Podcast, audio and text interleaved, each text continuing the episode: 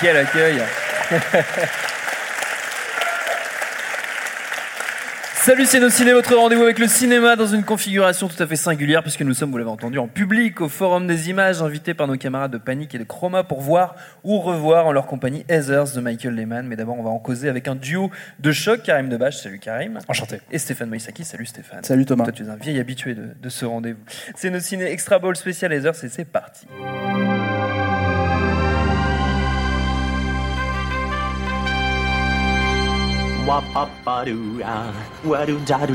Steven, arrête s'il te plaît, j'ai jamais pu encadrer Michel Legrand. Fatal Games en VF parce que pourquoi pas hein, après tout. Ça donne euh, ceci dit peut-être Stéphane une idée du côté assez euh, pas si innocent de ce, de ce teen movie qui te tient tant à cœur Alors, on va déjà préciser que comme les gens ici n'ont pas vu le film, on va on pas va spoiler, pas on va spoiler non Ouais. on va couper nos habitudes, habitude voilà, de parce que sinon on va se spoiler faire piétiner la gueule avant, avant Ouais, que, avant le film commence. Voilà. Euh, mais oui, effectivement, c'est un titre pas innocent puisque Fatal Games, c'est en fait euh, effectivement des jeux un peu euh, fatals, un peu dangereux. un peu dangereux avec lesquels jouent les, personnages Fato, principaux. ouais, quoi. ça. Pour, euh, pour résumer, peut-être le faire un, un pitch rapide du film. En fait, c'est un teen movie qui, est- qui date de 88 et qui euh, raconte en fait euh, dans un lycée euh, dans l'Ohio aux États-Unis la montée en puissance en fait de trois jeunes filles qui sont les filles les plus populaires du lycée, qui s'appelle toute Heather qui s'appellent toutes Heathers, d'où le titre du film. Et, et en gros, c'est elles essayent d'intégrer dans leur groupe une jeune fille qui est interprétée par Winona Ryder qui n'a pas vraiment envie euh, de le faire, mais elle le fait par, on va dire, euh, pour des raisons euh, de popularité aussi. Et elle va tomber plus ou moins amoureuse d'un jeune rebelle qui est interprété par Christian Slater, qui s'appelle JD.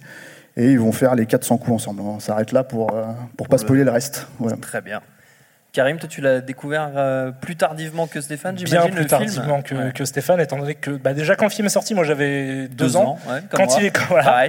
Quand il est sorti en France, du coup, j'avais 4 ans. Donc Ouais. euh, pareil, je regardais un pas peu, ce genre un de peu truc. tôt, ouais. Et Quelle est non, ton excuse, découvert quoi au, au fil de mes pérégrinations sur Internet euh, dans les années 2000 où je Ouais. me disais tiens c'est quoi les teen movies cool? Parce que j'étais déjà un peu fan de John Hughes et de tout ce qui se faisait à cette époque-là en fait. Et donc je me suis dit quels sont les trucs un peu alternatifs, un peu bizarres qui se font dans ce genre-là? Et j'ai fouillé un peu Internet là-dessus et je suis tombé sur Heathers euh, très rapidement en fait parce que le film est comme on l'a dit, euh, plutôt super culte Ouais. aux États-Unis, beaucoup moins en France. Euh, et euh, j'ai vu le film, j'ai trouvé ça absolument fantastique. J'étais beaucoup étonné en fait que le film soit pas très connu en France, alors qu'il a euh, inspiré de façon, je pense, assez évidente, plein de films qu'on connaît vachement mieux en France, notamment Scream, même si ça fait. euh, ça- Je ne dirai rien. Ouais, bon, mais moi j'aime beaucoup Scream déjà, et, rupture euh, de génération là dans ce coup et je pense que c'en est une de, ses, de, ses, de vraiment de ses inspirations. Euh, voilà, sinon que dire sur Heather, c'est un film que je trouve euh, vraiment mortel.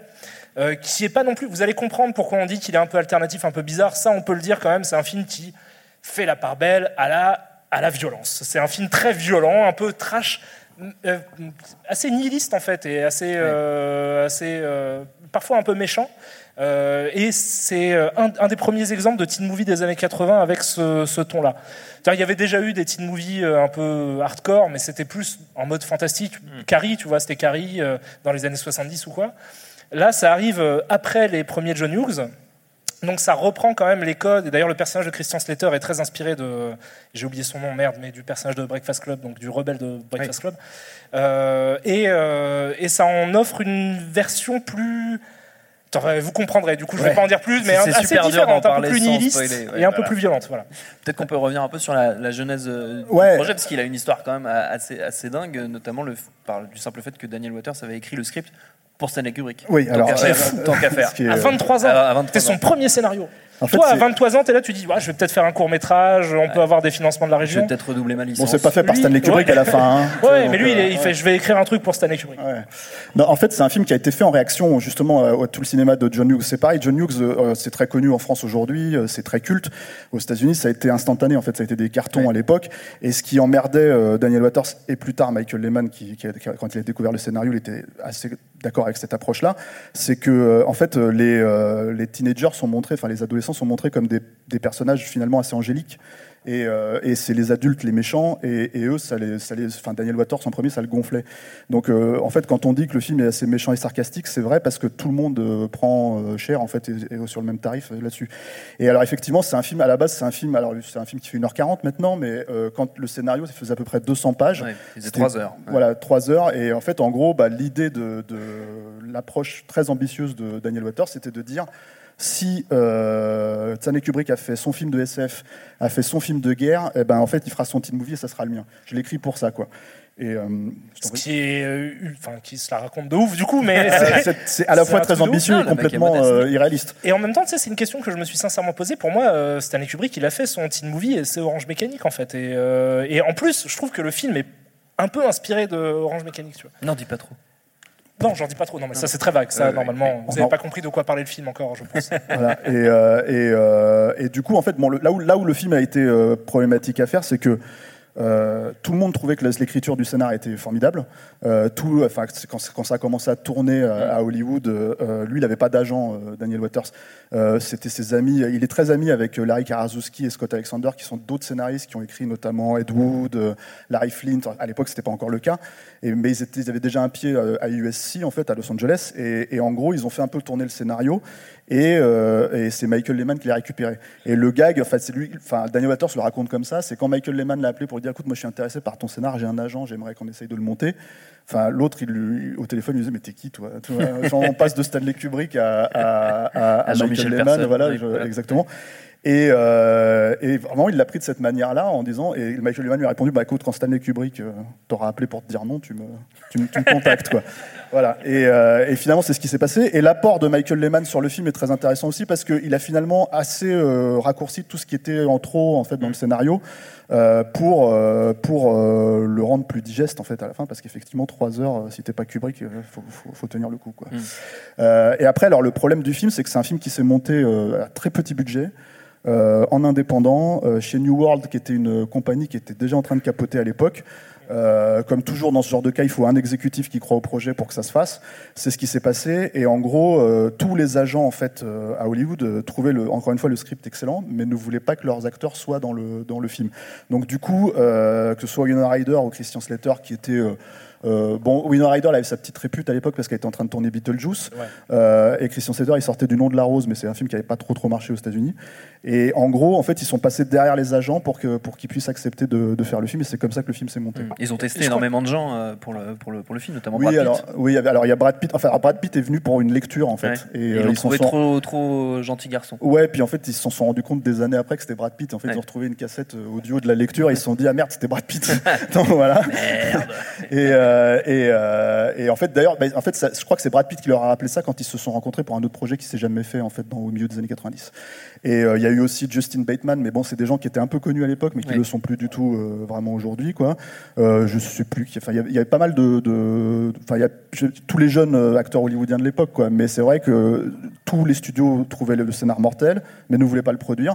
Quand il rencontrait Daniel Waters, il lui disait euh, euh, ah oui c'est super, euh, mais non non on va pas le faire. En fait, tu vas écrire notre euh, notre film de merde à côté. Il lui proposait des trucs genre euh, Casper le petit fantôme, ce genre de trucs. Et puis en fait lui il comprenait pas. C'était euh, Mm. c'est- il était complètement. C'est-à-dire il avait une approche extrêmement naïve. C'est-à-dire qu'on on dit on dit on, on se moque un peu du fait qu'il se la pétait en espérant avoir Kubrick, mais c'était plus de la naïveté à l'époque qu'autre chose. quoi. Mais il en rigole aussi lui aussi Ouais, en voilà, interview c'est ça. euh, après.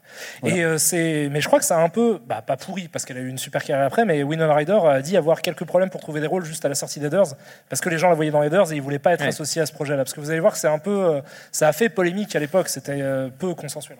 C'est un film qui a fait polémique quand il est sorti, mais surtout, euh, alors sans trop rentrer dans le spoiler, ça parle de suicide adolescent. Donc euh, le truc, c'est qu'il y a eu beaucoup de. C'était un gros sujet à l'époque. Ouais. Ça a été pris comme parce que c'est assez sarcastique comme film. C'est pas parodique, mais c'est vraiment euh, euh, comment dire, euh, ouais, enfin sarcastique et, et, euh, et assez Cynique, cruel par ouais. moments et cynique. Et du coup, il y a eu des ligues parentales qui se sont un peu opposées à la sortie du film. mais voilà, après le film n'a pas trop marché en salle, mais encore une fois, le culte est, est tel qu'il y a depuis, il y a eu, il y a une série télé qui a été faite l'année dernière, une adaptation qui est pas terrible. Comédie a- musicale. comédie aussi. musicale. une comédie musicale aussi à Broadway. Donc, euh, donc voilà, aux États-Unis, c'est euh, c'est- depuis le temps en fait, c'est euh, c'est euh, c'est même le film le plus, enfin presque le plus connu, enfin pas le plus connu parce qu'on a vu qu'il y avait Hudson Hawk ou euh, Demolition Man de Daniel Waters, mais c'est clairement euh, le film pour lequel il est révéré quoi. Par ailleurs, je- j'en profite pour dire que je suis très content de passer un film de Michael Lehman parce que je suis très fan de Hudson Hawk. J'avais la VHS, je l'ai vu mille fois ce film, de ouf. tout le monde déteste ce film, universellement. Non, c'est un chef-d'œuvre. Non, mais à part toi, mais parce que à part les vieux cons. Voilà, c'est ça. non, mais ouais, Merci, y a le, le, le- enfin, le film a fait un bide. En fait, la carrière du réalisateur du film que vous allez voir ce soir, elle est, euh, elle a plongé très vite euh, dans les abysses. très parce compliqué, que ouais. A été un bide, donc c'est devenu culte après, mais ça a été un bide. Après, il a fait le euh, Applegate, le, film. Avec, Applegates, ouais. Ouais. Qui est encore Qui a moins connu bide. qu'Heathers. euh, Ouais, que ouais. la personne connaît en France, euh, qui a fait un bid encore. Et ensuite, il a fait euh, du coup Hudson Hawk, qui a presque détruit la carrière de Bruce Willis. Donc, euh, il a enchaîné trois films, Et mais qui sont bien. Les trois sont cool, mais c'était des échecs pour, pour faire juste un, un aparté sur Hudson Hawk, c'est c'est, c'est parce qu'il était fan de Heathers en fait qu'il leur a demandé de venir faire le, le film, Ah. Bruce Willis. Et en gros, il voulait la même équipe. Hudson Hawk, c'est une production de Joel Silver, mais c'est vraiment été chapeauté par Bruce Willis. C'était son, son, son bébé. Ça a failli détruire sa tout simplement parce que c'est ce qu'on appelle aux États-Unis un vanity project. Donc c'est vraiment le film fait pour la star, par Ouais. la star, euh, pro- conçu par la star, produit par la star, etc. etc. Donc il avait euh, littéralement le, le contrôle sur le film. Et c'est lui qui les a appelés en fait pour, pour, pour faire ce film-là. Et euh, ils lui ont saboté son film, hein, en toute honnêteté, parce que lui il pensait qu'il allait faire une petite comédie d'action sympathique. Et en fait ils ont fait un, espèce de, de truc méta complètement euh, incompréhensible pour la plupart des gens. et voilà. Donc, sauf quand t'as Et à 14 ans comme moi et que, que tu as les yeux écarquillés quand tu vois ça quoi, la première fois. Les méchants dans The Hudson Hawk, ils ont des noms de barres chocolatées. Voilà. C'était vraiment, regardez Hudson Hawk, c'est très drôle. Je- ça m'amuse beaucoup. Après, il a fait un film dans une Kit radio. Kat, il y a derrière. Snickers. hein. Ouais, et après, il a fait une parodie, c'est pas une parodie de Die Hard, mais c'est, c'est, Quasiment, voilà, c'est, euh, voilà, c'est Airheads, qui est Airheads, sorti ouais. en France aussi. Alors, il y avait un titre, euh, C'est Radio Rebelle. Radio Rebelle, Radio voilà, Rebelle, un c'est très ça, beau ouais, titre aussi. euh, voilà. Radio Avec Rebelle malgré Fraser. eux. euh, tu Et Adam Sandler. Ouais, voilà. Et Adam Steve- Sandler, et Steve voilà. Buscemi. Et Steve Buscemi. Et c'est, euh, c'est un film plutôt marrant, mais plus consensuel, j'ai envie de dire. À partir de là, il est vraiment parti parce que Hudson Hawk, ça a vraiment euh, été tellement euh, euh, mal reçu euh, par la critique à l'époque, ça a été tellement un bide que, en fait, euh, ils ont eu énormément. Même aujourd'hui, quand on parle avec eux, moi, je les ai interviewés les deux, Michael Lehman et Waters, ils me croient pas quand je leur dis que j'aimais le film à l'époque. Et, euh, et non, mais vraiment, ils disent, on sait, il y a des gens qui viennent nous voir, mais on s'en est pris tellement plein la gueule que, euh, voilà. On n'y croit pas. Du coup, c'est, lui est parti dans des, dans, des, dans des films un peu plus consensuels et Daniel Waters est parti dans des films plus. C'est-à-dire, il est parti plus dans la réécriture. On a montré quelques trucs avant la, la- la séance, avant qu'on enregistre. Ouais. Je dis ça pour les gens qui écoutent le podcast à la maison. Euh, des bandes annonces de ces films. En fait, il y a Fort Fairlane, qui était un film produit par Joel Silver, qui est une parodie de détective privé. euh, un film film qui a bien marché, ça. Ouais, un autre film qui s'est planté. Euh, voilà, mais c'est pareil, c'était déjà un film où en filigrane, comme dans Hudson Hawk, il y a, il y a, euh, une énorme satire en fait de, Ouais. de- de- du genre. Euh, donc il y a eu Hudson Hawk ensuite, et puis surtout il a écrit Batman Returns, qui là pour le coup est un carton, mais qui s'est fait aussi euh, défoncer par les fans de Batman à l'époque, par, euh, par la critique et tout. Et, euh, et après, bah, il a réécrit Demolition Man, ce genre de choses. Et puis après, il a un petit peu disparu, il est devenu réalisateur. sur des films plus petits, aussi peut-être un peu plus euh, confidentiels. Euh, euh, il y avait Happy Campers notamment, qui était sa version à lui de, de Heathers, mais dans les camps d'été. Euh, mais en fait, de son propre aveu, c'est un film qui est beaucoup trop gentil par rapport à ce qu'il avait écrit parce qu'il n'osait pas diriger ses acteurs et leur faire faire toutes les saloperies qu'il avait écrites. Euh, et, euh, son autre film, c'est Sex and Death 101. euh, qui est un film qui est sorti, alors je me rappelle plus du nom de l'acteur, mais c'est le mec qui joue le mentaliste, Ah, euh, qui avait une petite euh, répute à l'époque. Là. Alors, je suis désolé. hein, j'ai- oui, euh, oui, je vois, je vois sa tête. bah, Et son nom. Épaulez-moi les gars. Enfin merde. Simon Non. Baker, non c'est Simon. ça. c'est- ouais, ouais. Qu'est-ce que- comment on dit Simon Merci. Baker Ok, merci. Et, euh, et, euh, On vous embauche. ouais. et, euh, J'ai les contrats. et c'est un film en fait, euh, c'est c'est l'histoire d'un mec qui est sur le point de se marier et qui reçoit sur internet, une, enfin par mail, une liste en fait des 101 femmes avec lesquelles il va coucher dans sa vie. Et il se rend compte que la femme qu'il va épouser, elle est la 35e. Et il se dit ah merde. Donc en fait, il est en train de se demander pourquoi, comment. Et c'est- un peu en fait, euh, c'est- un peu dans la mouvance de ce qu'il fait en général, dans le sens où il y a euh, une espèce de toujours une espèce de licence poétique aussi dans Mm. son cinéma, qui fait qu'il y, y a plein de moments. euh, qui sont impossibles en réalité, comme généralement au cinéma, mais lui, il les pousse vraiment dans ses derniers retranchements pour en sortir l'aspect un peu poétique et un peu Ouais. décalé, en fait, qui, qui fait, moi, je trouve tout le sel de son, son travail, quoi. Et vous en verrez dans Heathers. On en reparlera après du coup. Eh ben, justement, justement, je vous propose qu'on le regarde. Heathers, merci à tous les deux. Merci Stéphane, merci Karim, merci à Panique, à Chroma, au Forum des Images. Binge.audio pour toutes les infos utiles. Puis on vous dit à très vite. Tu fais un amalgame entre la coquetterie et la classe. Tu es fou. Enfin, si ça te plaît. Binja.